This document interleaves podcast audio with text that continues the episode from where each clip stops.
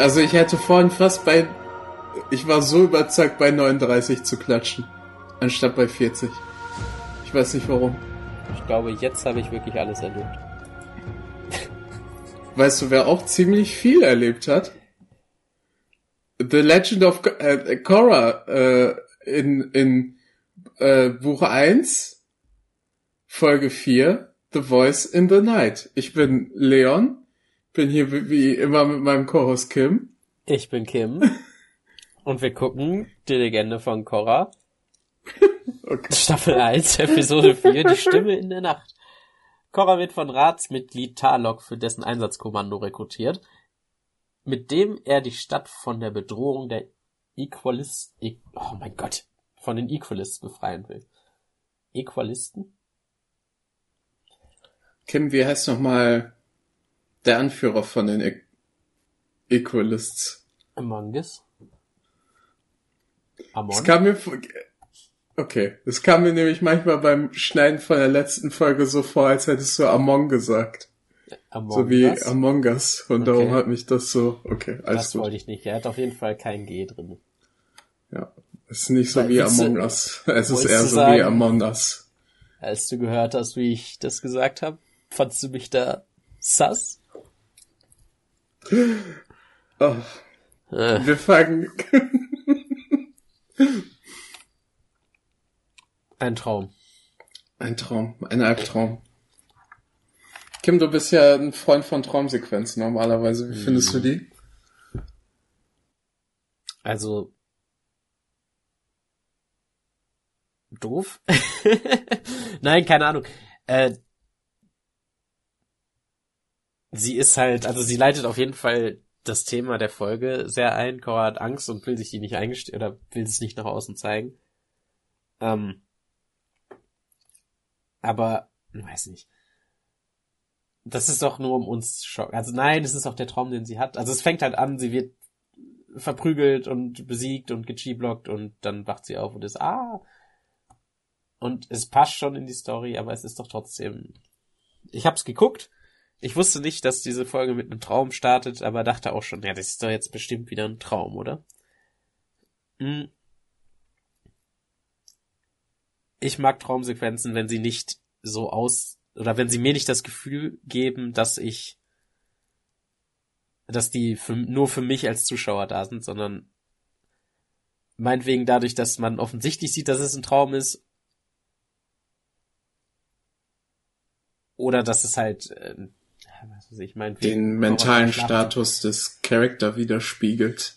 Hm. Zum Beispiel, dass Cora extrem viel Angst hat im Moment ja, keine Ahnung. Ich bin einfach kein Fan von Traumsequenz. Ich finde, es rutscht ganz schnell darin, da rein, dass es halt nicht dafür da ist, um zu zeigen, das denkt gerade der Charakter, sondern um, zu, um uns einfach eine, dafür ist es ja auch, um uns eine Einleitung zu geben, aber es kommt mir dann so vor, ja, so, die Person träumt das nicht so, sondern das ist jetzt nur, das sieht so aus, damit wir das sehen, weil das ist jetzt für uns. Ne? Ist ja aber auch so, ist ja, ist ja auch, auch egal. Aber es ist ja auch für Cora in dem Moment. Also weil wir ja auch offen, also letztes Mal war das nicht so 100% klar. Also die, ne, hat schon so geredet, als hätte sie Angst vor, vor dem, was gerade passiert ist. Aber das ja jetzt, das leitet ja jetzt einfach nochmal das, den ganzen Arc von dieser Folge mit ein. Ja. Denn am Ende dieses Traums kommt Among und ähm, oh ihr, Gott das Bending entziehen. Und dann wacht sie auf und ist, ah! Es war ein Traum. Naga ist übrigens auch da. Und, ah, dieser, dieser Hund, der tut mir leid. Dass er so wenig vorkommt. Ja. Egal. Gut. Mhm. Ähm, Wir gehen hier chronologisch durch, oder? Ja? Ich wollte gerade fragen, weil wir jetzt schon so angefangen haben, sollen wir vielleicht kurz über Marco reden, was mit Marco passiert? Och, das weil das ist schon sehr eine Side Story. Ja, aber es macht ja auch alles so ein bisschen. Ja, also es überschneidet sich einmal. Dann reden wir erst okay. über Marco. Ja. Marco geht über die Straße und wird umgefahren. ja. ja. Und Also ganz ehrlich, so möchte ich doch auch umgefahren werden, oder? Erst umgefahren werden und dann äh, zum schicksten Restaurant der Stadt eingeladen werden, ja. Außerdem du kriegst Kleidung. Dann auch noch von so einer äh, freundlichen Dame. Hm. Die ist bestimmt noch in der Probezeit und hat Angst für eine Anzeige. da müsste sie Aufbauseminar machen. Ich, ich mag's, dass ähm, später das einfach nur Moped genannt wird, den Ding. Dass es die Sato-Mobile gibt, die keine Autos sind, sondern Sato-Mobile. Aber das ist ein Moped. Ja, sieht doch aus wie ein Moped. ja. ja. Naja, äh, die Person, die Marco umgefallen, äh, umgefahren hat, ist Asami. Die genau das macht, was ich eben gesagt habe. Sie lädt ihn zum schicken Essen ein. Und das ist auch die nächste Szene, die wir sehen. Marco und Asami beim schicken Essen. Also davor, also ich fand es noch schön, dass wir davor die Szene haben. Na, also es ist halt schon sehr offensichtlich, dass die flirten. Es gibt noch die eine Szene, wo Marco halt so Herzen im Kopf hat und ist auch so richtiger Auga. Boah, ja, ja, ja, ja, ja.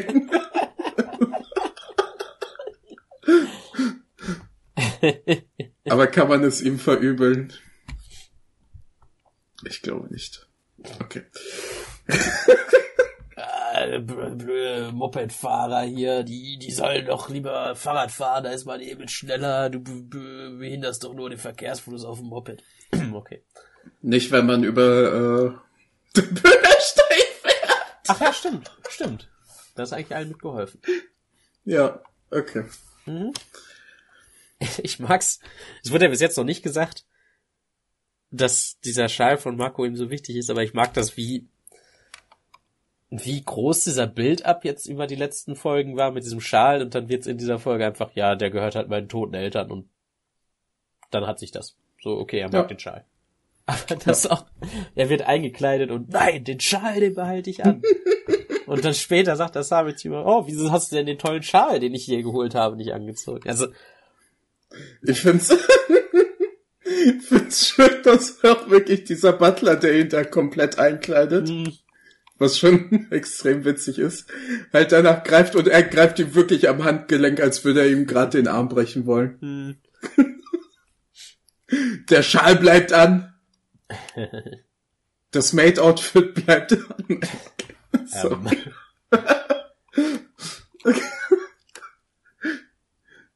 Ich mag das Outfit richtig gerne.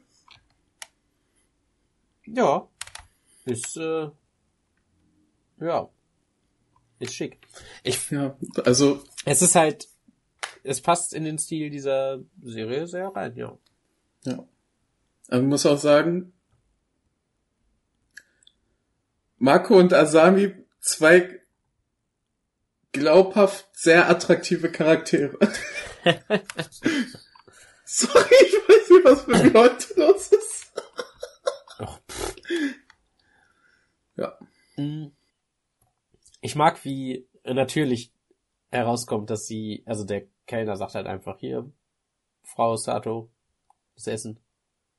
Und wie natürlich das Ganze herauskommt. Die reden darüber, dass Marco ja Pro Bending macht und er sagt ja, und sie sagt zu ihm, okay, ja, dann sehen wir dich ja beim Turnier. Und seine erste Reaktion ist auch nicht, ja, wir haben, wir haben kein Geld, sondern, nee, das wird wahrscheinlich nicht passieren aus Gründen, aber ist auch egal. Und sie sagt, nee, sag mir die Gründe. Und er, ja, kein Geld. Und es ist einfach, es ist, ich finde, es fädelt sich alles relativ natürlich so ein, dass er sagt, er hat Geldprobleme, dann kommt raus, oh, sie ist äh, die Tochter vom reichsten Mann der Welt. Ähm. ja. Also ist halt auch wirklich einfach glaubhaft und schnell. Mhm. Was dann ein bisschen komisch ist, finde ich. Ja, ich bin der, die Tochter von dem, der das Auto erfunden hat. Willst du mal kennenlernen? naja. Ja, wenn Ja, die auf ihn steht, muss man auch alle Karten ausspielen. Ah. Ah. Männer mögen doch Autos. Männer. Ich dachte, es geht in die andere Richtung. Ja, wenn, wenn sie auf ihn steht, muss, ja, der, muss sie halt dem sofort den Vater. Ach so. Nee, ich glaube, die möchte ihn beeindrucken. Ja, gut. Also darum auch das ganze Zeug mit dem super teuren Restaurant und sowas. Hm. Bisschen flexen. Mein Papa hat das Auto erfunden. Welches? Ja. mein Papa hat das Auto erfunden.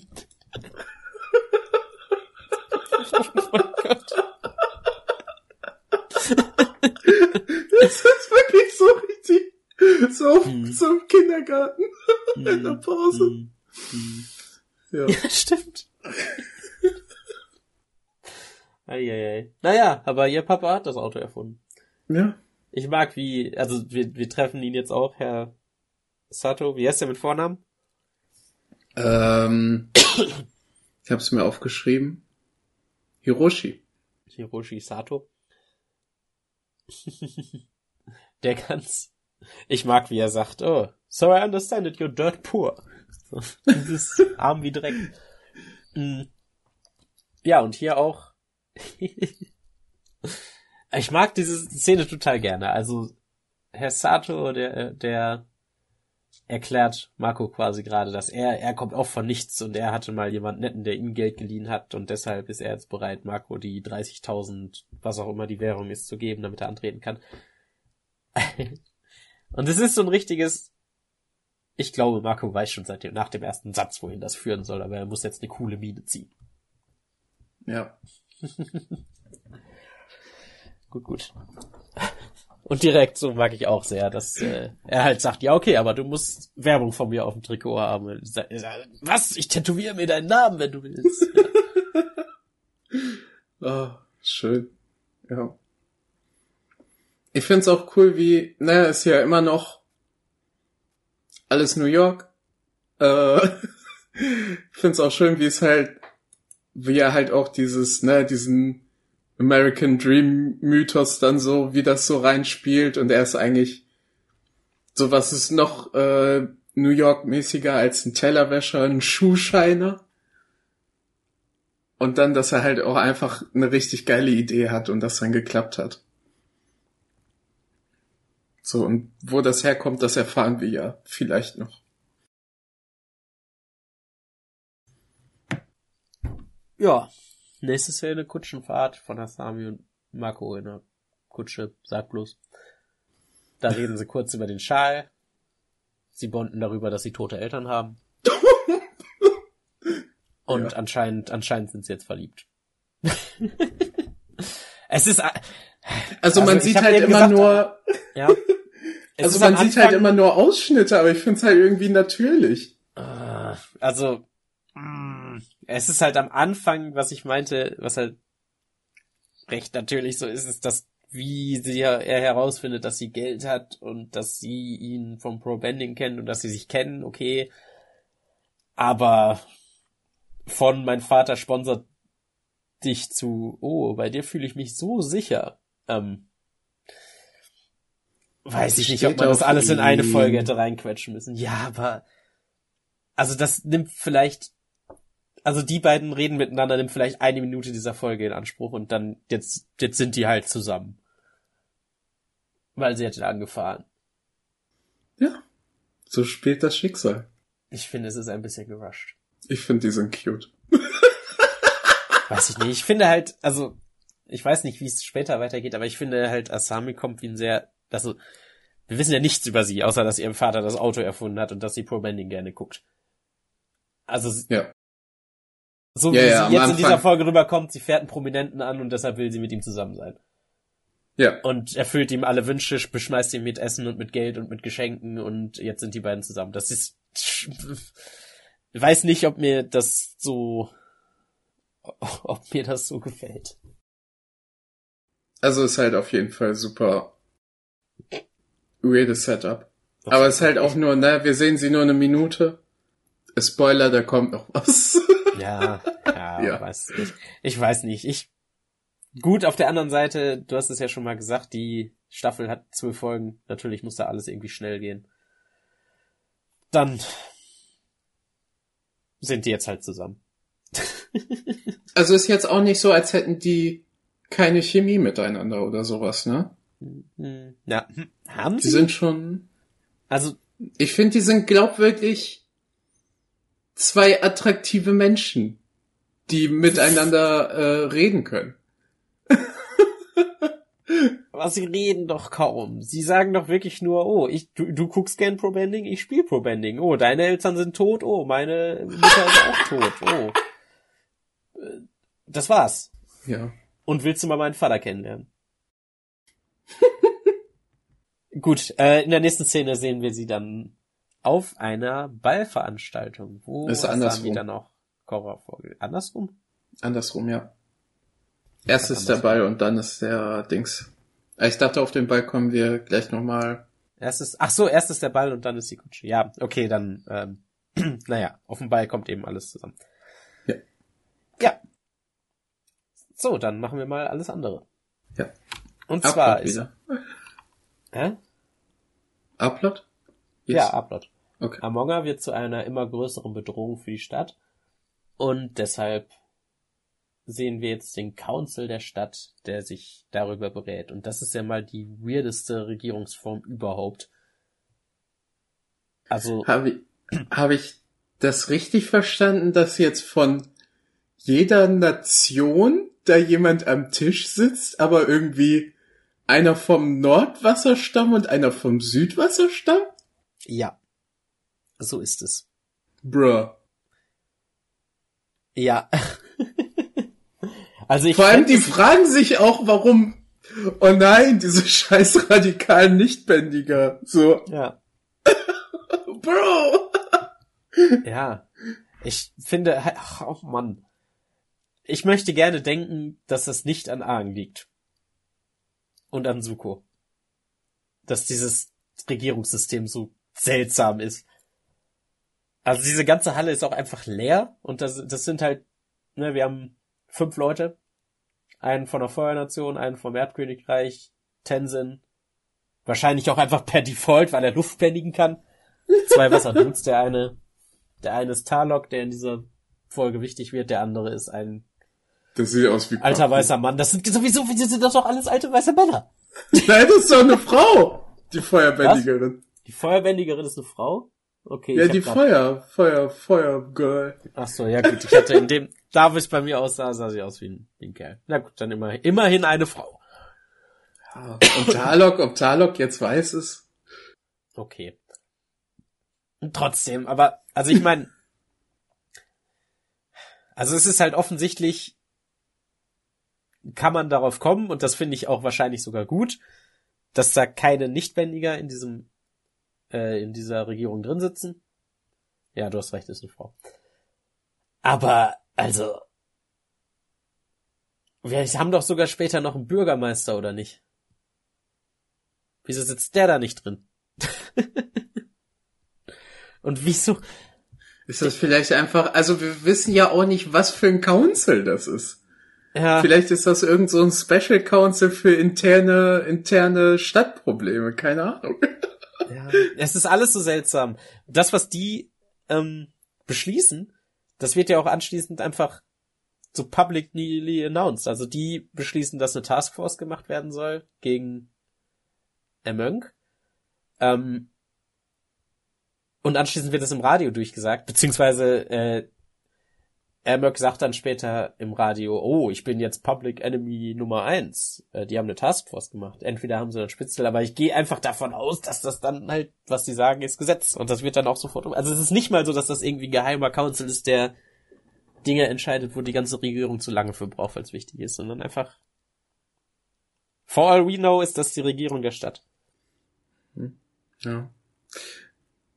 Naja. Wenn ich darüber nachdenke, vielleicht ergibt es sogar Sinn, dass Aang und Suko das in, in, ins Leben gerufen haben und das dann mit der Zeit einfach ein bisschen scheiße geworden ist. So wie alle Sachen. So weil es halt eine sehr, sehr kleine Gruppe ist, von allen Nationen irgendwie zusammengeworfen. Und das war ja auch irgendwie deren Style.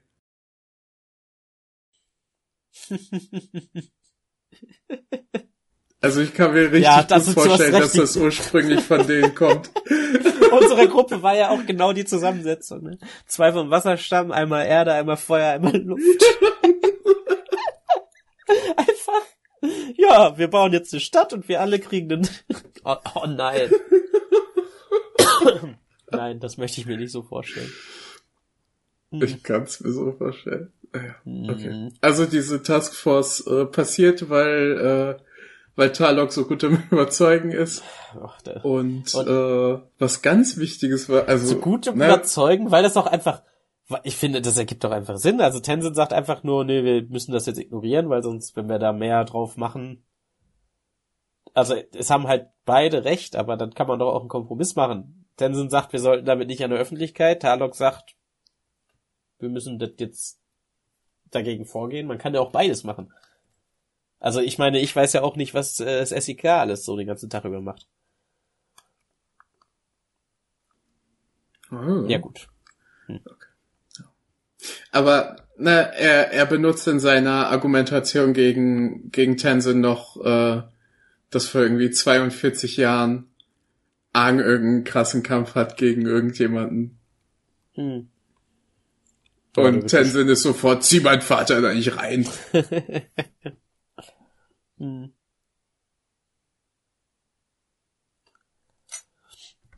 Ja, gut. Es wird beschlossen. Es soll eine Taskforce geben.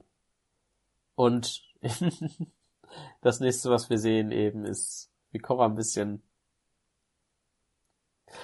ist es trainieren? Sieht ein bisschen aus wie so als Kleinkind. Ja.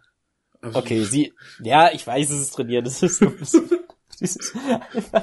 ja, okay, und im nächsten Shot sehen wir, also, ich glaube, für die Leute, die es animieren mussten, stand da wirklich nur, im nächsten Shot trainiert Korra und hört dabei Radio. ja. Ja, also ich höre ja auch Musik, wenn ich meine 20 Liegestütze mache. Sieht doch, sieht doch nicht so cool aus. ja, sie hört Radio und Emon weiß, äh, verkündet im Radio, dass er jetzt Staatsfeind Nummer eins ist. Ich finde, das ist eine richtig, richtig gute Szene. Weil die halt, die ist halt eigentlich richtig minimalistisch. So, aber die wird halt davon gecarried einfach nur, nur von Coras Gesichtsausdruck, den langsam äh, den super, super langsamen Zoom auf das Radio und auf ihr Gesicht. Mhm. Und von äh, Amons, Amons Synchronsprecher. Mhm. Und es ist mh, alle, alles in dieser Szene passt. Super, super gut. Das stimmt. Halt auch mhm. richtig, ne, also das ist halt einfach, wir sehen halt gerade, wie, wie, wie die sich eine Posttrauma, Posttraum, so, Ah? Wir sehen, wir sehen auch einfach gerade, wie Cora, Cora sich, oh mein Gott. Langer Tag. Bist du vielleicht auch ein bisschen eingeschüchtert worden von ja. der Radio-Durchsage? Ja, wir sehen auch gerade, wie Cora sich da so langsam äh, PTSD aufbaut. So, das hat die, also, ne, wir hatten den Albtraum, oh, sie hat wahrscheinlich Angst, aber das ist halt der Moment, wo man wirklich merkt, oh shit, die hat richtig, richtig Schiss, irgendwie mit dem zu interagieren. Mhm. Und also ja auch zu Recht. ja. Also so, wenn ihr das Bending weggenommen werden würde. Mhm. Also wenn man das vergleicht, ähm, da merkt man halt einfach, finde ich wieder, dass Korra einfach ein, zum einen ein sehr anderer Charakter ist als Aang und zum anderen, dass die Situation wahrscheinlich auch was komplett anderes ist. Also ich meine, ja. für Korra wäre es wahrscheinlich schlimmer, ist es wahrscheinlich schlimmer, dass ihr Lebendigen weggenommen wird, weil sie sich einfach nur darüber definiert, so sie ist der Avatar und ich, and you gotta deal with it. Ähm, dass es schlimmer ist, ihr das Bending wegzunehmen, als wenn er morgen jetzt einfach nur sagen würde, ich mache einen Attentat auf dich und ich bring dich um. Ja. Also mhm. wenn er sie einfach umbringt, dann gibt's ja einen ja, ja. ja neuen. Das, aber so, aber sie, ja. also sie kennt ja auch wirklich nichts anderes außer Bändigen. Ne, von, ja. was weiß ich, sechs ich, bis, bis 17, ne, die hat nur trainiert. Gut, nächste Szene. Ähm, Familie Tenzin sitzt am Tisch und sprechen den Tischgebet zu wem? Ähm, weiß nicht, also Buddhismus ist ja auch eine atheistische Re Re Religion. Mhm. Also man dankt einfach so. Ja, der Welt. Ach so, na gut. Ja, warum nicht? Und Tala Wir- kommt rein und oh mein Gott, was die Kann ich noch mal kurz- einfach so, das ist mein Zuhause. Ja? Können wir noch mal kurz darauf eingehen, was wir letzte Folge gesagt haben mit diesem Hä, ist Airbending Island jetzt irgendwie so richtig komplett offen und kann da jeder einfach so hin? Und in dieser Folge lernen wir, ja, ja, das ist einfach so. So, die leben halt auch wirklich einfach in einem Tempel, so, der kann einfach reingehen. Ich mag auch sehr, wenn man das hier weiterdenkt. Also Talok geht da rein und Tenzin ist komplett angepisst von wegen, das ist mein Zuhause, geh weg hier. Und er sagt auch nur, ja, du bist doch, du bist doch ein Mönch, ihr müsst doch jeden annehmen, der hier hin will, oder? Und er sagt, ja. Also ich meine, das ist ja, auf der einen Seite ist es ziemlich lustig. Auf der anderen Seite finde ich, es noch da, dadurch noch mal lustiger, dass Tenzin ja der Einzige ist, der die Luftnomadenreligion da wieder aufbaut. Also er hat die Regel gemacht. Und hasst sie offensichtlich selber. So, er hätte auch einfach, äh, ne? Ja, gut. Also Talok spielt die halt auch offensichtlich gegen ihn aus. So ist halt nicht. Mhm, mhm. Na, aber wir lernen halt jetzt auch ein paar wichtige Sachen über ihn. Ne? Er ist halt der Rap vom Nordpol.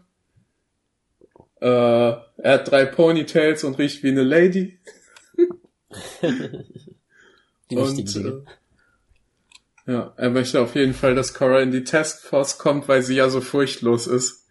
Und das trifft richtig einen wunden Punkt.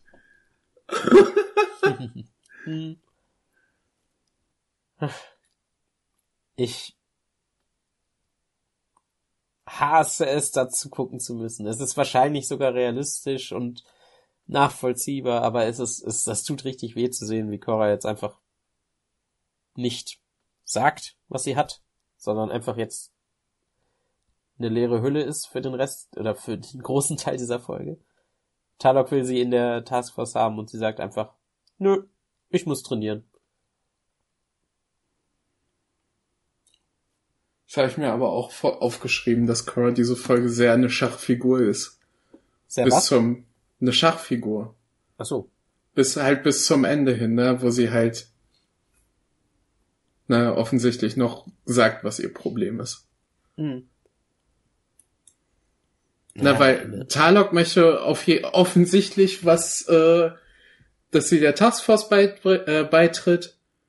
Ähm, Bolin möchte, Spoiler, möchte, ne, um, um Cora irgendwie, möchte mit ihr auf ein Date. Äh, Tenso möchte sie, dass sie der Avatar wird, so, die wird von allen Seiten hin und her gezogen. Also von Tenzin noch nicht. Tenzin ist doch der Einzige, der wirklich für sie da ist, diese Folge, der ihr sagt, äh, Ja? so, ich merke, was da los ist. Wenn, wenn das Beste ist, darüber zu reden, wenn du bereit bist, dann komm zu mir, ich bin immer für dich da, bla bla. Ja, aber trotzdem, also sieht Cora das so? Am Anfang ja wahrscheinlich eher nicht, ne? Weil sie ihm Wieso? ja auch, also es kommt mir so, also sie wird ja, also natürlich möchte er nur das Beste für sie, aber er zieht sie ja trotzdem in seine Richtung. Ja, wie in seine Richtung. Darum ging es doch in der ganzen zweiten Folge, dass er ihr jetzt mehr Freiraum lässt und sie soll machen, was sie will. Obwohl, na, später, wenn er sagt, dass sie doch, okay, ne, hast schon recht. Also Tenzin ist der Good Guy hier, finde ich. Ja, ich finde seine also sehr Meinung nicht nachvollziehbar, ja. dass man nichts gegen äh, Hermong sagen, machen müsste. Aber ansonsten finde ich, ist er auf jeden Fall der Gute in dieser Folge. Ja. Und ich mag auch sehr, wie er drauf, wie alle geschockt drauf reagieren, dass äh, Cora die, die Einladung ablehnt. Weil, und ich meine, also wir kennen sie noch nicht lange, wir kennen sie vier Folgen, aber wir, wir kennen sie schon genug, um zu wissen, ja, sie würde, sie würde eigentlich nicht davor zurückscheuen, irgendjemanden aufs Maul zu hauen für irgendetwas. Ja. Ja. Ähm. ja. Tarlock wird abgelehnt und daraus da zieht sich jetzt so ein bisschen der Running Gag durch die Folge, dass er immer extravagantere Geschenke schenkt, schickt. Ähm, und er sagt, na, willst du nicht doch kommen? Bitte, bitte. Ich brauch dich doch in der Taskforce. ich finde das auch, ich finde das auch gut, wie so ein bisschen, ne, der macht das ja dreimal. Das wird halt auch immer, das fühlt sich immer schmieriger an, weil das halt ein, so ein erwachsener, so ein erwachsener alter Mann ist und das jetzt mhm. irgendwie eine 17-Jährige und der versucht ja. die irgendwie da mit Geschenken irgendwie einzulullen. So richtig weirder Typ. Und also, hm, es gibt, also natürlich muss er irgendein äh, ein, ein anderes Motiv dahinter haben, weil hat er wirklich so einen großen Vorteil davon, wenn er da den Avatar dabei hat. Also klar, ähm, symbolisch. Achso, wir aber, sehen das ne? gleich auch noch. Ja. Dass er das halt sehr offensichtlich für die Presse macht. Mhm. So, und es ist halt auch einfach ein Vorteil, mit dem Avatar befreundet zu sein. ja. Offensichtlich. wenn wir uns mal Suko angucken. hm. Da mag ich auch ein bisschen, hier beginnt, hier beginnt jetzt so wirklich in dieser Folge die ähm, Idee, oder nicht Idee, aber so die, das, das Pflichtbewusstsein von Cora, wenn das Sinn ergibt. Also sie ist ja in die Stadt gekommen, nicht um jetzt öffentlich der Avatar zu sein, um Leuten zu, und Leuten zu helfen, sondern um erstmal alles zu lernen. Also sie wollte eigentlich komplett ausgebildet sein, fertig und dann Dinge tun. Und das ist ja auch durchaus nachvollziehbar, finde ich. Also es ist nicht so, dass die Stadt komplett vorm Untergang steht, wenn der Avatar nicht hilft. Die haben durchaus eine Polizei. Und jede Menge Polizeiüberwachung in Form von Luftschiffen. Ähm, und es ist ja auch eigentlich der normale Weg gewesen bis jetzt immer bei den anderen Avataren auch, dass sie erst ausgebildet werden und dann passieren Dinge. Bei Argen war es jetzt anders, weil äh, irgendwie es sind schon Dinge passiert. Und der war halt gerade im Eisfach. Ähm, aber hier in dieser Folge zeigt sich jetzt eben, es war ja quasi eine der ersten Sachen, die Cora gemacht hat, als sie dann in Republic City war, war eine Pressekonferenz darüber halten, dass sie da ist und dass sie da ist zu helfen und dass sie jetzt da ist, der, der Stadt zu dienen oder was auch immer. Und ja, jetzt kommen ja später, werden ja auch noch so Fragen entgegengeworfen, die finde ich auch ziemlich ziehen. So, ist sie jetzt in der Stadt, um Pro-Bending zu spielen? Und auf der anderen Seite auch, hat sie denn, ist es ihr Beruf gerade, solche Dinge zu, mitzumachen? Muss sie das machen? Hat sie irgendeine Obligation dazu? kann sie einfach das machen, worauf sie Lust, Lust hat, solange sie Luftbending versucht zu lernen dabei. Hm. Können wir gleich nochmal in der hm. bei der Gala drüber reden? Ja. Okay. Ich finde diese Frau, die Cora da die Geschenke bringt, finde ich total super. Ja, ja. Das stimmt. Ich finde das Auto super, dass sie geschenkt bekommt. Oh mein Gott! Du meinst das Sato-Mobil? Ah, ja, Mist. Ah, ich verwechsel die immer. Ja, das Sato-Mobil. Auch direkt so, also einfach richtig schön, so ein Auto einfach auf so eine richtig kleine Insel zu werfen.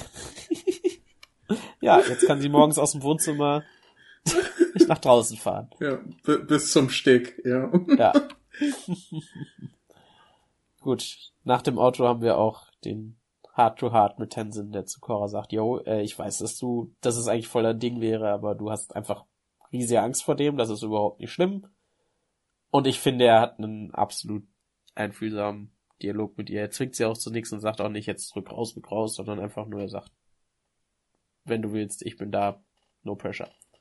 Ja. Also ich finde auch die, na, wie sich die Beziehung von den beiden aufbaut, das finde ich bis jetzt also egal wie sehr ich die Animation liebe und alles und wie sehr ich irgendwie Korras Character Arc bis jetzt mag. Ich finde, das ist äh, bis jetzt das Beste in der Sendung. Ja, weil das ist halt auch wirklich einfach glaubhaft so. Dieses so, ne, die sind ja schon investiert ineinander, bevor die sich überhaupt kennen.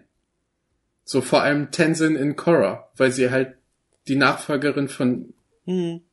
seinem Vater ist. Ja. Ja. Gut, gut. Das letzte Geschenk von Tarlok in dieser Folge ist ein Ball, den er schmeißt. Zu Ehren von Avatar Korra. Ja, und äh, da muss sie jetzt leider hin. Und ja, wir sehen das Gebäude erst von außen, wo das stattfindet, und da sind zwei riesige Banner von Korra. Und ich finde die Pose mit dem Gesichtsausdruck, die sie da drauf hat, sieht sehr so aus wie, boah, können wir jetzt mal langsam fertig werden hier? Ich habe die ganze Tag Zeit. Wa- Warum macht man ein riesiges Banner, wo sie einfach nur genervt drauf aussieht? Also, ich mag das. Also, es spielt natürlich wunderbar in das rein, wie sie, wie sie auf diesen Ball geht. Also, ist auch ein bisschen unfair. Stell dir vor, ich schmeiß dir eine, eine Party zu deinen Ehren, du hast gar keinen Bock drauf. Du kannst ja schlecht Nein sagen, ne? Also es ist halt auch einfach, ne, das, was wir halt an Talok, glaube ich, halt richtig schnell merken, ist, dass alles, was der macht, hat irgendwie einen Hintergedanken und ist irgendwie politisch und er versucht immer Leute irgendwie zu manipulieren. Hm. Ich mag super gerne die Outfits, in denen Korra und Tenzin da hingehen. Jo. Tenzin hat seinen schicksten Badenmantel rausgesucht. Cora trägt zum ersten und zum einzigen Mal ein Kleid. Ja. Und ich mag auch, also es geht, gerade in Republic City geht's ja immer weiter zurück, dass, also diese eindeutige Zugehörigkeit zu den verschiedenen Nationen, was ja auch der Sinn von der Stadt ist. Aber ich mag's, dass die trotzdem so, also man sieht das und kann sich sofort denken, oh, das sieht aus wie ein traditionelles, äh, ne, Gewand dieser Nation. Schön, schön. Darum haben Also wir auch auch die wenn- Farben. Ja, ja, genau. Ähm, Ja. Ach so, ja. Blau Wasser. Blauwasser, Rot, Rotfeuer. Daran sehen wir ja auch, dass, äh, dass ähm, die Satos äh, aus der Feuernation kommen. Ursprünglich. Haben rot an. Haben beide rot an. Ja, äh, übrigens, die beiden sind da. Und Marco auch. Und Bolin auch, warum auch immer. Aber I guess, die sind auf einem Pro-Bending-Team, warum sollen sie nicht da sein? Oder Bolin zumindest. Ja. Ähm. Ah, es ist ganz kurz, aber ich mag nicht Koras Reaktion auf Asami. Dass sie nicht sagt, oh, wer bist du, sondern, oh, Marco hat von dir nicht erzählt. Aber dass wir gleichzeitig in dieser Folge auch äh, erklärt bekommen, dass Cora nicht mehr zum Training geht. Also, naja, egal. Nur so ein kleiner Side, da, da hättest du auch einfach fragen können, aber egal. Ja, alle stellen sich gegenseitig vor. And that's that. Ja. Wir lernen noch, dass äh, das mit dem Sponsoring alles geklappt hat. Hm? Cora lernt das auch. Und trifft direkt auf ihre beste Freundin in, äh, in Oh City. Ich, ich verstehe total, wenn man Lil nicht mag, aber so das, was wir von ihr bis jetzt gesehen haben, ich mag sie eigentlich schon. Also sie kommt an und sagt, hey, ich möchte nur, dass du weißt, dass du nichts gemacht hast, um das jetzt zu verdienen. Und sie, Oh. also ich meine, ja, gut. Lynn Grumpy kommt auch einfach in ihrer Polizeiuniform zusammen, weil, warum nicht? Die hat bestimmt auch nur dieses eine Outfit in ihrem Schrank. Ich glaube, die hat das fünfmal. Genauso wie ich irgendwie acht schwarze V-Necks habe.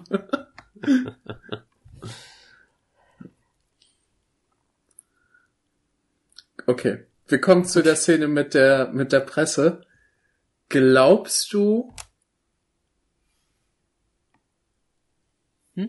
Ja, dass. Talok das den schon vorher Fragen gegeben hat? Ja, natürlich. Also, Ja. Also kommt mir halt auch wirklich sehr so vor, ne, dass das halt absolutes Skript ist.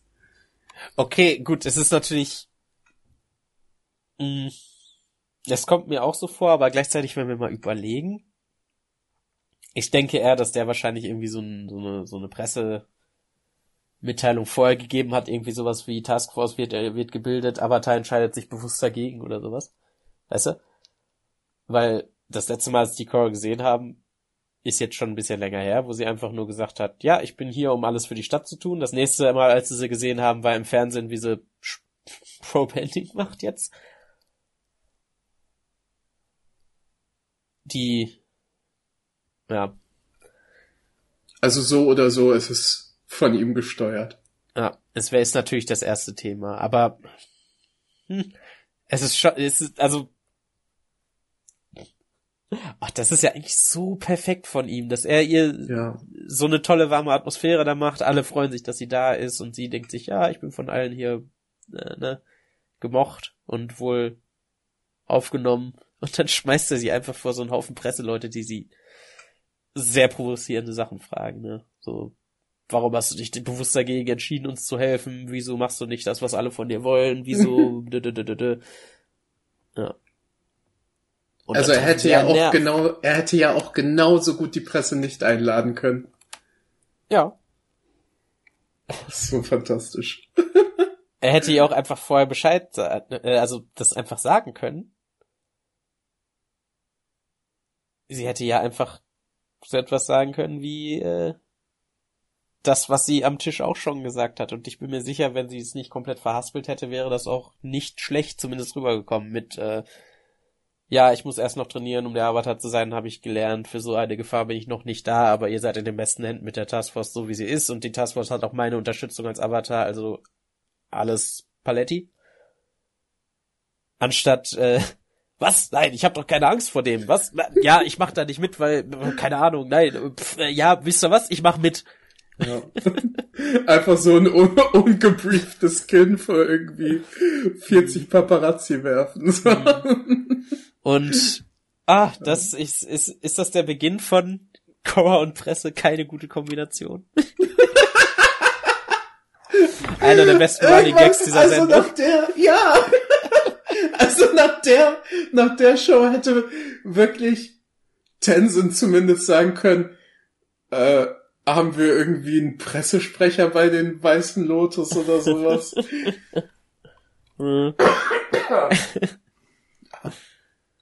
ja. Ja gut, der Cora ist jetzt auf jeden Fall in der Taskforce, weil sie hat vor nichts Angst und das beweist sie dadurch, dass sie die haben einfach einen Nerv getroffen. Ja. Also sie sitzt da, also nächste Szene ist halt auch schon direkt wie Taskforce den ersten Raid plant mhm. und wie sie dann so Finger dreht und nervös guckt und super unglücklich ist. ja. ja. Es ist,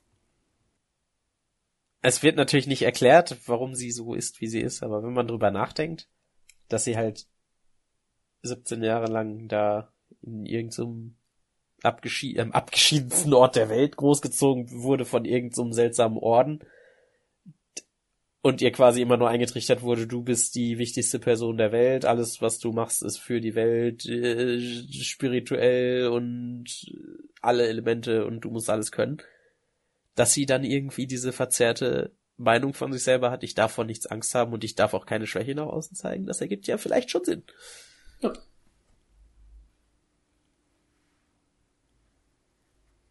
Eigentlich sollte, eigentlich sollte wirklich jeder Avatar zuerst Luftbändigen lernen, ganz ehrlich. so, so alles andere ist voll ungesund, habe ich das Gefühl. ja, es ist, vielleicht ist es auch einfach, weil 100 Jahre keiner mehr wusste, wie man mit einem Avatar richtig umgeht. Aber vielleicht ist es auch auf der anderen Seite einfach so holprig am Anfang, weil sie halt einfach noch nicht mal volljährig ist. Also wir gehen ja davon aus, dass sie jetzt nicht, dass sie vielleicht noch ein bisschen älter wird und also ja zum einen meinetwegen reifer, aber zum anderen auch gesündere oder ähm, realistischere Anschauung von der Welt. Also, na, auch um mal, um mal ganz fair zu sein. in der letzten Serie, also für die letzte Serie haben wir ja immer gesagt, auch wenn es nicht immer ganz ernst gemeint war, Kinder doof. Weil die halt nicht so viel Welterfahrung haben. Es ist halt auch einfach so. Also nicht, dass sie doof sind, sondern dass sie wenig Welterfahrung haben. ähm, aber Cora hat ja wenig Welterfahrung. Und die ist 17, die ist absolut hormongesteuert. Ja. So wie war ich, ich war mit, wenn ich mich mit 17 kennenlernen würde, ich war so cringe, ich war so anstrengend. ja, ich glaube, man kann generell sagen, dass äh, es ist anstrengender, ihr zuzuschauen, wie sie Dinge macht, weil sie eben nicht alles richtig macht. Das macht sie aber trotzdem realistischer. Also auch, ich, ich finde es, ich mag es mehr, unserer ähm, Truppe aus, also Argen und Co. zuzugucken, weil die eben so unglaublich erwachsen Konflikte lösen und über alles reden und super viel Respekt voneinander haben. Aber das sind nicht deine Average 12 bis 15-Jährigen, die so nee. miteinander umgehen. Also wahrscheinlich, ich würde sagen, Aang und Co. sind angenehmer geschrieben, aber Korra ist realistischer geschrieben. Also ich habe auch lange, also ich habe mal mit Kindern in dem in dem Alter gearbeitet, aber ist auch schon ewig lange her. Ich hab's nicht mehr im Kopf. Aber so oder so, ne, das ist halt Ich habe das Gefühl, dass Cora realistischer ist, aber auch deswegen bei Leuten, die das gucken, mehr aneckt. Ja. Es ist auch, ich habe generell, ah, also ich führe es bei mir auch selber immer mehr, das ist halt, äh, nicht immer mehr, manchmal, ähm, es ist schwierig, diese Abgrenzung zu machen von dieser Charakter ähm, benimmt sich halt jetzt doof oder entscheidet etwas nicht, handelt nicht perfekt. Und das ist gut so, weil das ist alles, so ist der Charakter halt. Und da diese Abgrenzung zu machen zu, dieser Charakter handelt nicht so, wie ich es gerne von ihm hätte, deshalb ist der Charakter doof. Oder meinetwegen schlecht geschrieben oder so, weil es kann durchaus sein, dass, also zu einem gewissen Grad ist es halt, man muss ja nicht allem zustimmen, was Charaktere machen. Wieso rede ich hier gerade überhaupt drüber? Sie macht einfach die Taskforce, weil sie Angst hat. So. Ja. Aber es ist auch sehr glaubwürdig, warum sie Angst hat und es ist auch sehr mhm. logisch, wie Talok sie da reingepressert hat. Ja. So, alles, was hier gerade passiert, ergibt erzählerisch extrem viel Sinn. So, und jetzt sehen wir den ersten Einsatz direkt auch schon. Ich habe mir nur dazu aufgeschrieben, geiler Raid. Oh, ich liebe Raids, ich liebe Raids so sehr. Die sind so cool. Die sind, also egal auch wie, ob man vorher sieht, wie man das plant und das dann genauso passiert, oder wie es vorher geplant wird und dann nicht passiert, oder man gar nicht das Plan sieht und das dann direkt alles perfekt läuft. Hm. Hm. Mehr Raids. Boah, ich, Kim, lass, lass für Cinememes das nächste Mal ein Raid machen. ein Raid. Ja. Ein Raid, ja. Ich hab mich das so muss doch, ich, ich wusste gar nicht mehr, was da passiert, aber als sie diesen Wassertank aufgemacht haben, habe ich direkt so gedacht, yo, ihr flutet jetzt einfach den Raum von außen und lasst alles gefrieren. Und dann machen die das auch noch. ja. Natürlich machen die das. Das sind ja alles Nonnenbänder, die können ja nix. ja. So gut. Ja. Also, ne, äh, das sind ja natürlich Extremisten und dann äh, müssen wir auch nicht viel darüber reden, wie gewalttätig das ist. Aber es ist halt schon ein bisschen gewalttätig. Mhm. Ja, also ich würde auch gerne mal. Können wir uns einfach daran einigen, wenn der Kopf von jemandem eingefroren wird in einem Haufen Eis, dann kann die Person trotzdem atmen. Azula hat ja auch überlebt. Ja, stimmt. Siehste. Ja. Oh, aber es ist ja auch wirklich nur der Kopf. holy shit. Ja, später der eine wird noch in einem kompletten Eiszapfen eingefroren. Ja. Ähm, äh, der äh, beste Move mit Abstand ist äh, Cora, wie sie die, äh, die Hand, diese hm. Rauchbomben einfriert und dann den Eisblock wegbändigt. Ja. Kurz danach sehen wir eine kleine Presse-Compilation von wegen, jo, die haben Erfolg. Und ich möchte denken, dass das jetzt nicht nur ein Raid war, sondern dass das mehrere Dinge sein sollen, die geschehen sind, weil das lässt mich irgendwie die nächste Szene leichter ertragen. Immer noch, es, es tut immer noch weh, aber es ist, es wird dadurch leichter, wenn sie schon mehrere Erfolge hatten. Oh. Es ist vielleicht noch wichtig zu sehen, dass äh, Talok Korra rettet. Hm. hm. Ja. Ja. Ja, wir sehen kurz, ja, das ist gut, ist Mitte der Folge ungefähr. Wir sehen kurz Marco und Bullen, wie sie sagen, oh, Korra kommt gar nicht zum Training. Aber das ist auch eigentlich gerade nicht wichtig. Aber wir sehen auch, dass das, wir sehen auch, dass das tatsächlich mehrere Raids sind. Ach so, das sind, okay. Ich, ich dachte, Weil, es, wär, äh, es könnte auch alles ein Zusammenschnitt von dem einen sein, wie sie die ganzen Leute verknacken, dachte ich. Ja, yeah. also ich dachte, dass, äh, na, die, wie dann halt die Bilder gemacht werden, ich dachte, dass es sind halt alles verschiedene Szenen und Hm? beim einen sehen wir auch wieder irgendwie zehn Leute mit dieser Maske da sitzen, deswegen. Ja, ja gut. Also wie gesagt, dann ich ich will auch, dass es einfach mehrere Sachen sind. Und schon sind wir bei, ne, bei der nächsten Pressekonferenz. Cora ist selbstsicherer.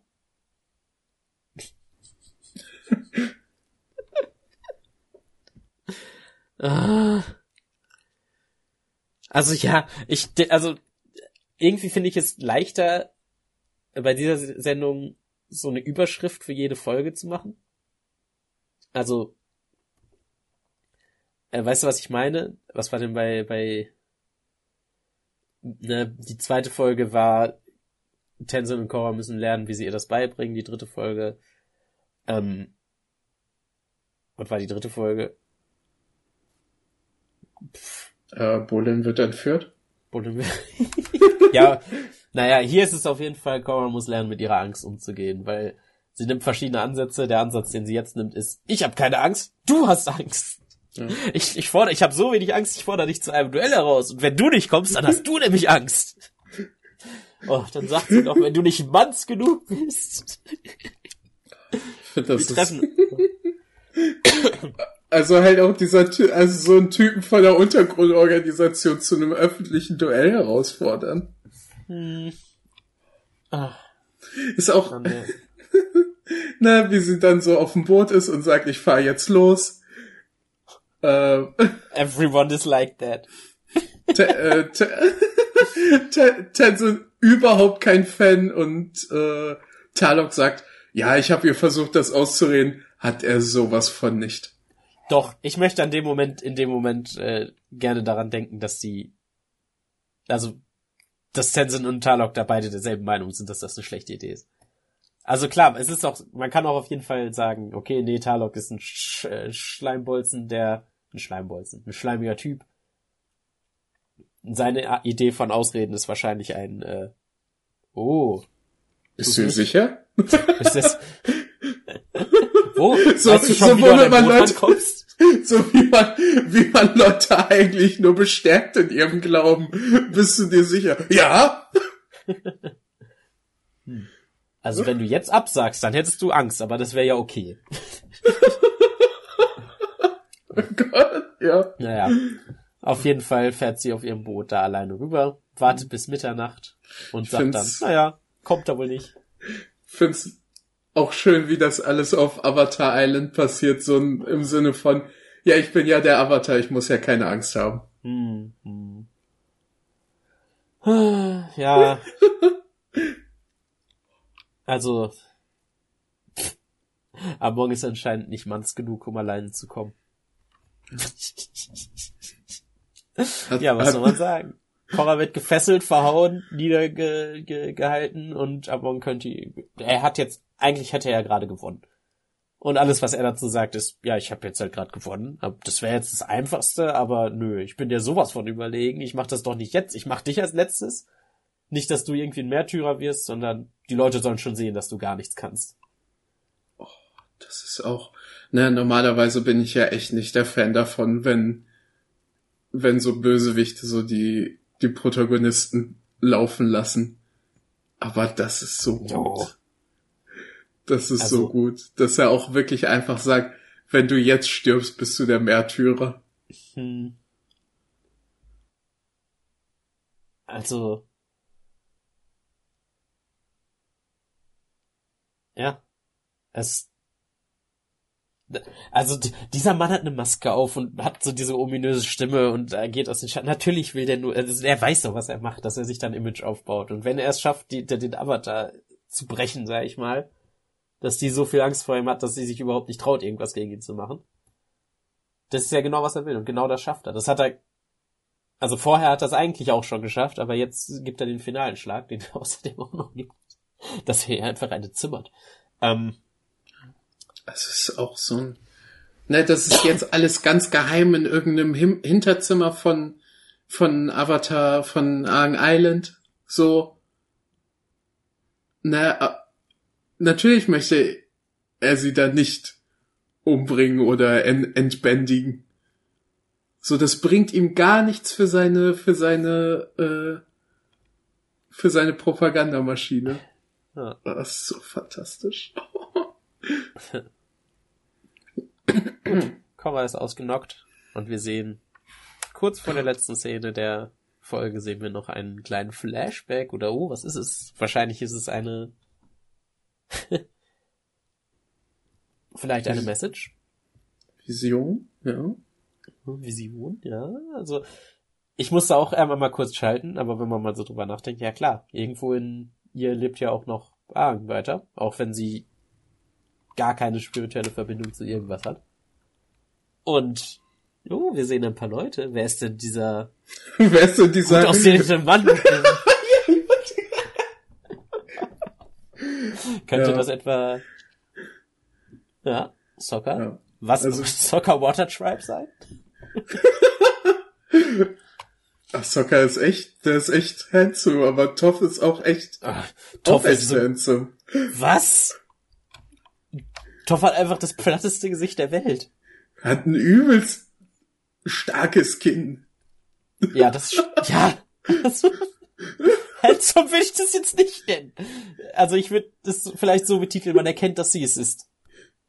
Sie hat die gleiche Frisur. Mm, ja. Und die genau. gleichen Augen, ja. ja. Wir sehen, und wir sehen auch noch Argen.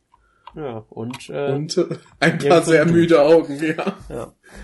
Also, na, ist offensichtlich kein Spoiler, weil das, weil es schon erwähnt wurde, aber es halt, na, sehr offensichtlich diese, diese Kreatur, von der Talok schon mal geredet hat. Und ich find's auch schön, wie das aufgebaut wird. Halt so, na, es wird halt wirklich nur ganz, ganz fein reingestreut. Hm. Gut. Und nach Aang? Ah, das finde ich ganz schön. Wir sehen Aang im letzten Shot und dann wacht Bauer auf und Tenzin läuft auf sie zu und ah! Ähm, sie nennt ihn ja, ja auch Aang, ja? Ja. Und jetzt öffnet sie sich und sagt, boah, Alter, ich habe viel zu viel Angst davor, das ist alles, das ist das Schrecklichste überhaupt. Tenzins Reaktion ist auch einfach so toll. Das ist das erste, was er fragt, hat er, kannst du noch bändigen? Sie sagt ja und er sagt, boah, oh, zum Glück und dann bricht sie einfach nur in Tränen aus. Ähm, ja, wie er schon, wie Tenzin schon am Anfang der Folge sagte, das ist dann wohl der erste Schritt, dass sie sich eingesteht, dass sie vor etwas Angst haben kann und dass das auch in Ordnung ist. Und dass es vielleicht nicht die beste Idee ist, den, den Bösewicht zum One-on-One -on -One herauszufordern. Gut. Also diese Folge, die Folge in der Cora lernt, mit ihrer Angst vor Amon umzugehen. Oder sie zumindest einzugestehen. Amen. Uff. Ah, Kim. Mm. Wie fandest du diese Folge? Mm. Also teilweise tut es weh, sich es ist halt das, wovon ich auch schon geredet habe. Ich finde es äh, ergibt sehr viel Sinn, wie Core handelt und dass sie die ganze, also dass sie bevor sie der Taskforce zutrifft, so leer rüberkommt und über nichts reden will. Das tut halt weh mitzugucken. Aber die Folge an sich finde ich ziemlich gut. Der Raid ist total cool und also ich meine, es tut mir leid, aber äh, Ermon ist einfach richtig geiler Typ, das Ende, oh mein Gott, da, also wenn, wenn er als Zuschauer oder Zuschauerin da nicht Angst hattest vor ihm, dann jetzt weißt du, warum Korra Angst hat. Außerdem Tenzin. Ich mag Tenzin. Und du? Ja. Also ich fand halt Korras Arc in der Folge extrem gut, ne? Also das, das halt irgendwie schon innerhalb von, von irgendwie, was ist das, sieben Minuten, war halt so, oh, sie hat ein bisschen Angst. Oh nein, sie hat wirklich extrem Angst und deswegen lehnt sie jetzt das Angebot von Tarlok ab. Hm. So, und wie sich halt darauf die Folge aufbaut und, ne, wie sie dann halt hochmütig wird, weil, weil sie denkt, dass sie keine Angst mehr hat, weil sie ja richtig stark ist und irgendwelche, irgendwelche Chi-Blocker verprügeln kann und das halt dann zu ihrem, zu ihrem Fall führt. Ja. Und sie dann am Ende halt realisiert, okay, na, das, ich kann meiner Angst nicht aus dem Weg gehen, ich muss da jetzt zugeben, dass ich tatsächlich ein Problem habe. Und ich hatte auch wirklich zweimal Gänsehaut diese Folge. Einmal bei der, bei dieser Radiodurchsage von Amon. Und einmal später noch, als er dann na, wirklich vor ihr stand, gesagt hat, nee, wenn ich dich jetzt umbringe, bist du ein Märtyrer.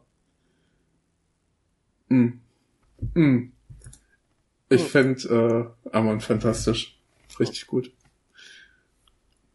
Guck, eine Sache ist mir gerade noch eingefallen, wo wir gerade beide gar nicht drüber geredet haben, dass hm. Asami hm. in dieser Folge introduced wird. Äh, die wird nochmal wichtig. Ich finde, es ist nicht die stärkste Einführung für den Charakter, aber das wird hoffentlich die nächsten Folgen ich möchte besser. auch nochmal sagen, also abgesehen von Korra und Tenzin finde ich Asami vom Cast auch so von den wiederkehrenden Charakteren wirklich am besten. Mhm.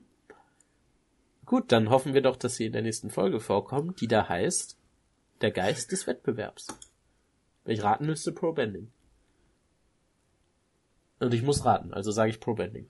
Ja, klingt, klingt logisch. Ja. Wettbewerb. Sportlicher Wettbewerb. Gut. Weißt du, was kein Wettbewerb ist, weil dort alle gewinnen können? Oh. Uns bei Instagram folge unter Cinem Cinememes-Productions. Oder auch okay. auf YouTube unter Cinememes Productions. Auch eine gute Idee. Ja, macht das doch einfach mal. Ja. Und wenn ihr das gemacht habt, dann werdet ihr auch die nächste Folge nächste Woche von unserem tollen Podcast auf den Deckel bekommen. Bis dahin, genießt die Sonne, wenn es gerade bei euch sonnig ist. Wenn nicht, dann nicht. Äh, scheiß Zeitumstellung, ist gar nicht, ich verstehe gar nicht mehr. Wenn ich aufstehe, dann scheint nicht mehr die Sonne. so ein Dreck. Aber auch äh, unironisch hasse ich das. Aber auch so ein Dreck. Habe ich recht, und die Spritpreise erst. Habe ich recht?